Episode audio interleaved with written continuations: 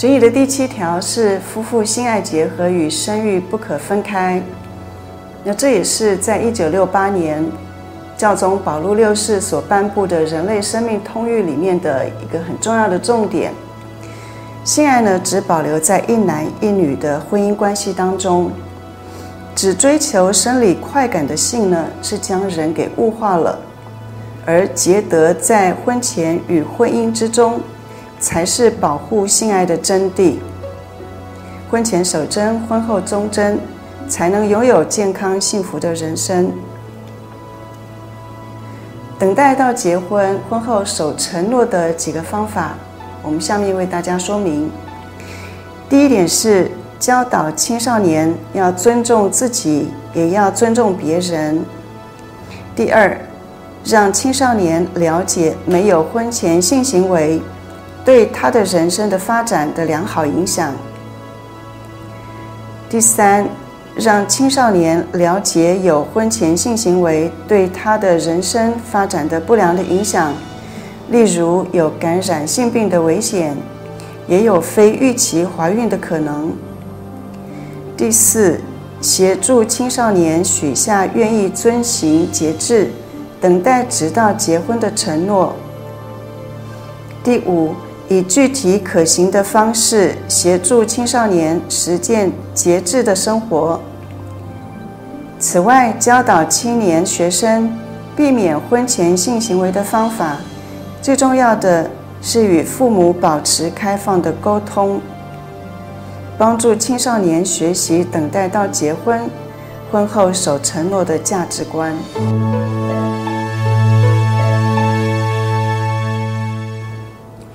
指引的第八条是顺应人类生理自然规律来生育是最好的。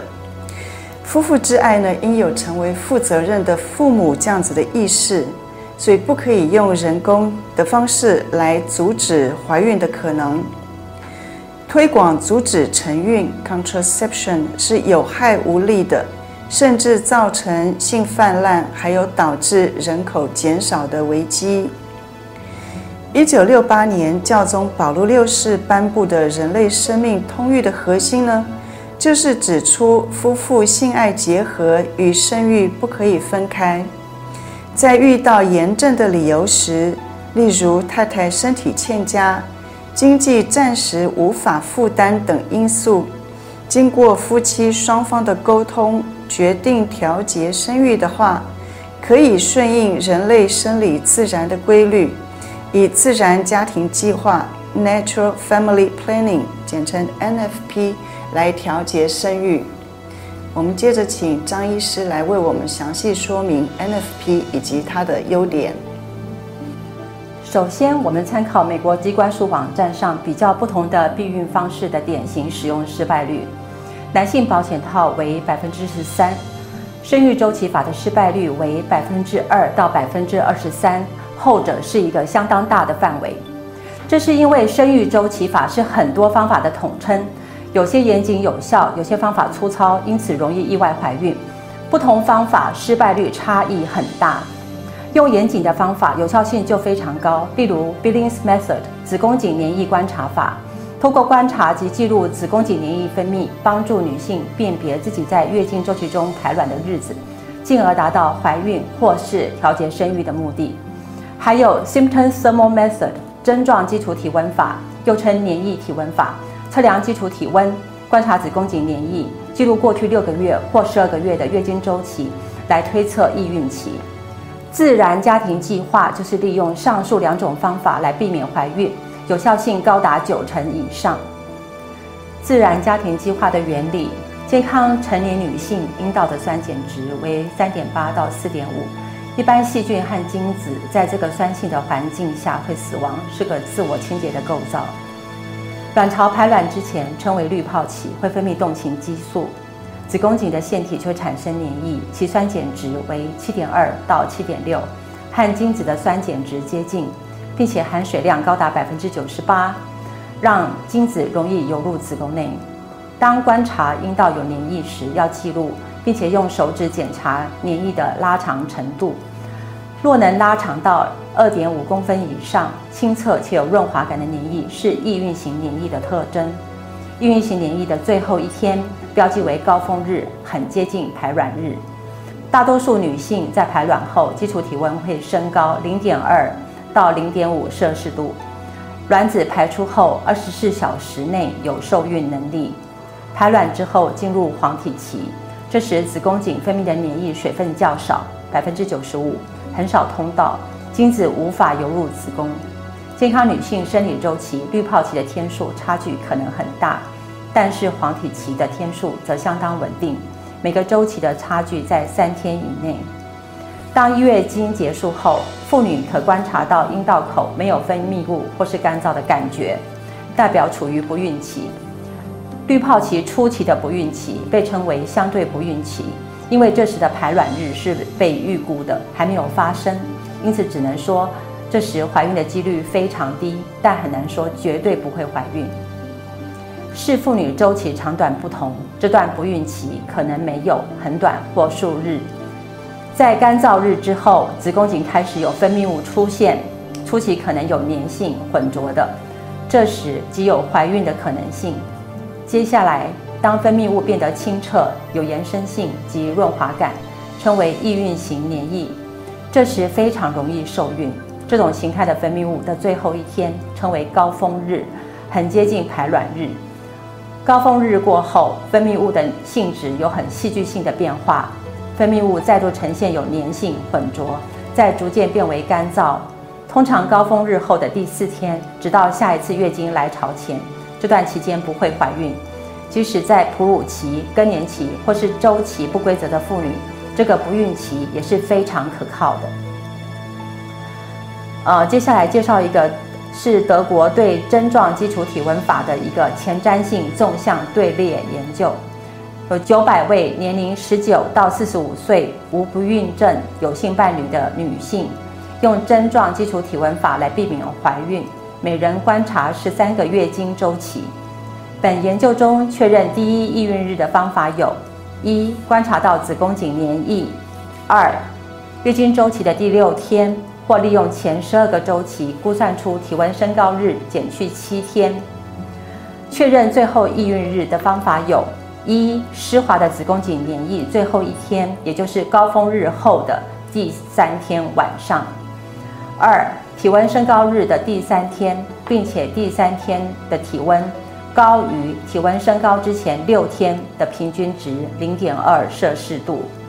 研究结果，只使用针状基础体温法在易孕期不发生性行为来避免怀孕的女性，其失败率有百分之零点六，导致未预期怀孕。使用针状基础体温法混合在易孕期使用保险套的妇女。其失败率为一百分之一点八，导致未预期怀孕。只使用针状基础体温法的有效性优于用针状基础体温法混用保险套的有效性。结语：自然家庭计划是一个有效、自然、健康且正视生命的方法。在易孕期，夫妻节制性行为，能善用彼此天然的吸引力，培养多元的相处和相爱的方式。也更有动力深入讨论夫妻关系的各种问题，一起规划共度一生的生命愿景。愿更多夫妇能享受使用自然家庭计划的好处。在第八条的第五点呢，我们要来讨论关于如何帮助不孕症的夫妻。天主教会如何来帮助不孕症的夫妻呢？那教会反对的是人工生殖的。这种科技，例如不可借由配偶以外的第三者进行人工生殖，例如精卵的捐赠以及代理孕母等。配偶间的人工受孕也违反了夫妻性爱结合与生育不可分开的天赋神律。而自然生殖科技 （Natural Procreative Technology），简称 NaPro Technology，是符合伦理的方式来帮助不孕夫妻。新北市的新店更新医院里面呢，就有自然生殖科技的服务，那大家可以打电话去询问。现在我们就请新店更新医院的代人修女来为大家说明什么叫做 NaPro Technology。大家平安，我今天要跟大家介绍一下自然生殖科技克莱顿模式。这个自然生殖科技的话，这个系统是符合我们天主教会生育伦理的教义。它尊重婚姻、夫妻关系的健康跟沟通，它促进婚姻的结合。这个是一个新的科学，它是用自然生育周期跟月经周期互相合作。那它提供高品质的健康照顾，用自然生育的方式来达到怀孕跟避孕的的目的。那最主要，它可以监控、评估、维维护妇女的生殖能力跟妇科的疾病。那这个系统。它的呃系统的基础是有元素的科学跟教育的研究，它是最主要要观察跟追踪各种生物标志。那这个生物标志就是我们阴道的黏液，那很容易学习跟容易很容易判断。那它的优点呢？它是一个标准化，它医疗上很安全，然后也是很可靠的。那费用也比较便宜，那是它是用自然跟合作的方式，是一个共享的系统，就是两个夫妻已经一一定要互相合作。那最主要的，很多病人跟我讲，上这个课以后，他对那个尊有尊重妇女的尊严，还有婚姻的价值。那他的应用是在规则的月经或是不规则的月经。有哺乳的病人，因为他们刚生完小孩子，想说那怎么样的啊，不要再很快就怀孕，就是他们用这个系统来记录什么时候没有生殖能力才行房。那无排卵的月经或是停经前的一些症状，也可以用这个系统。那服用避孕药后，然后夫妻想说要怀孕的话。就可以来用这个自然生殖来调整他们的妇科的情况。那整个生育的周期还有其他任何情况，像不孕症的病人，我在这边做了很多都是不孕症的病人。那有些是荷尔蒙的问题，还有流产或是早产，或是经前症候群、卵巢肿瘤、不规则的月经，或是不正常出血，或是身体有一些压力。影响的这个表里面就可以查得出来。那自然生殖克莱顿模式是为达到怀孕的目的，也为达到避孕的目的，但是最主要就是监控、维护、评估生殖妇女的生殖能力跟他们妇科的健康。我们是给病人这个表来给他们记录他们的阴道的黏液，那我们是用贴纸来啊记录。还有描述他们那一天的黏液，这个表就给大家看，说月经来的时候就用红色的贴纸，那假如月经结束，那有三十天的干燥的时段就用绿色的贴纸，那开始有黏液的话就用白娃娃的贴纸，到高峰日后第一天、第二天、第三天，假如有黏液就用白色的贴纸，但是假如高峰日后，第一天、第二天、第三天，假如是干燥的时段，就用绿色的贴纸，有白娃娃的绿色的贴纸。然后高峰日后第四天就开始用绿色的贴纸。这个高峰日的第一天、第二天、第三天，为什么要贴白娃娃或是绿娃娃？是因为它那个子宫颈口还开的，所以还有生殖的能力。到高峰日后第四天。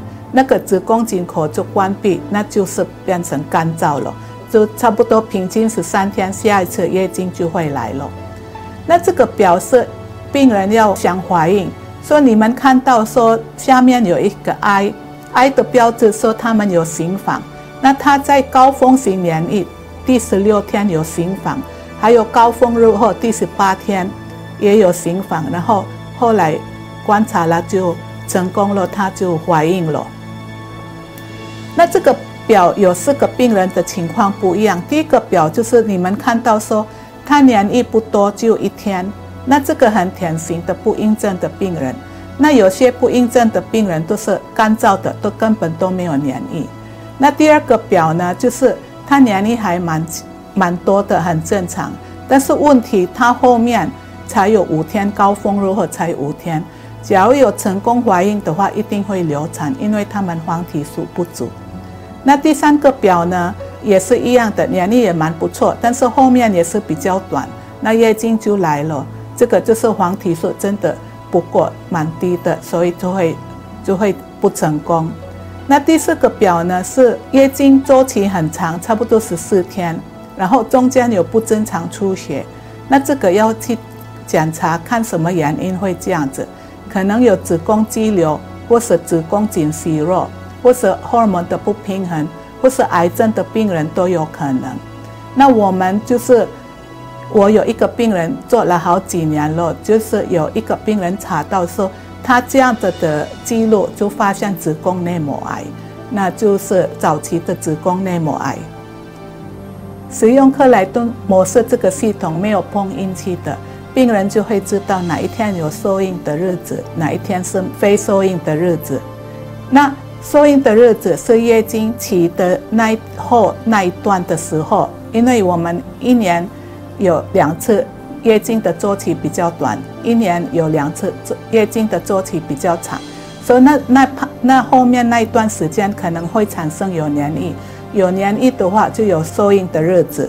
那第二个就是从开始有黏液到高峰日第三天都有受孕的日子。那非受孕的日子呢，就是干燥的时段。第二个就是高峰日后第四天到下一次月经就没有生殖的能力。那子宫黏液呢，有两种，一个是非高峰型，一个是高峰型。那什么是非高峰型黏液呢？就是炎性的，或是粘着性的，或是浑浊的黏液，这个是叫非高峰型。那高峰型黏液呢，是有清澈、延展、润滑的分泌物，这个是叫高峰型黏液。那高峰日，高峰日是高峰型黏液的最后一天，就是任何一个有清澈、有延展。有润滑的黏液就是叫高峰日，那高峰日后，它就有一个很大的变化，它可能就会变成粘性或是粘着性、浑浊的黏液出现，或是干燥出现，就是就突然间有一个很大的变化。那这个表就给大家看这个图片，这个是非高峰型黏液的情况。那这个呢，就是高峰型黏液，你跟你看到它很清澈，就是。很多分啊黏液出现，这个就是高峰型黏液。那克莱顿啊模式系统呢，教导你们就是要欣赏你的生意跟孩子，每个孩子都是爱的礼物。那最主要对自己的生殖能力跟妇科的健康有一定的了解。提到不孕症的治疗，医疗科技必须遵守三个基本的善。第一，每个人自受孕到自然死亡的生存权及身体的完好性。第二，婚姻的单一性及尊重夫妻俩只与另外一方配偶在婚姻内成为父亲和母亲的权利。第三，人类性爱的独特价值要求人类生殖是夫妻结合行为后所行的果所结的果实，而且。此性爱必须唯独在夫妇之爱中发生。辅助生殖技术并非因为是人工的才被禁止，就其本身而言，也可算是医学发展的成就。然而，医学发展必须以人性尊严作为道德评估的参考，因为人蒙受召叫去实现由天主而来的使命，回应天主所赠送的爱和生命的礼物。即使无法生育，夫妻间的生活也并不因此就失去了价值。事实上，身体的不孕却能成为夫妇为别人做重要服务的机会。为了能够帮助许多不孕的夫妻拥有孩子，可以鼓励他们领养，借着适当的立法推广并简便手续，好让更多没有父母的孩子可以拥有一个家。而且也有益于他们的人格发展。此外，直接投资研究如何预防不孕，例如自然生殖科技，也十分值得鼓励。其他例如各种教育工作、帮助别的家庭、贫穷者，或者是身障儿童等等，都十分的有价值。人是受造物，不能取代造物主来掌控人的生命。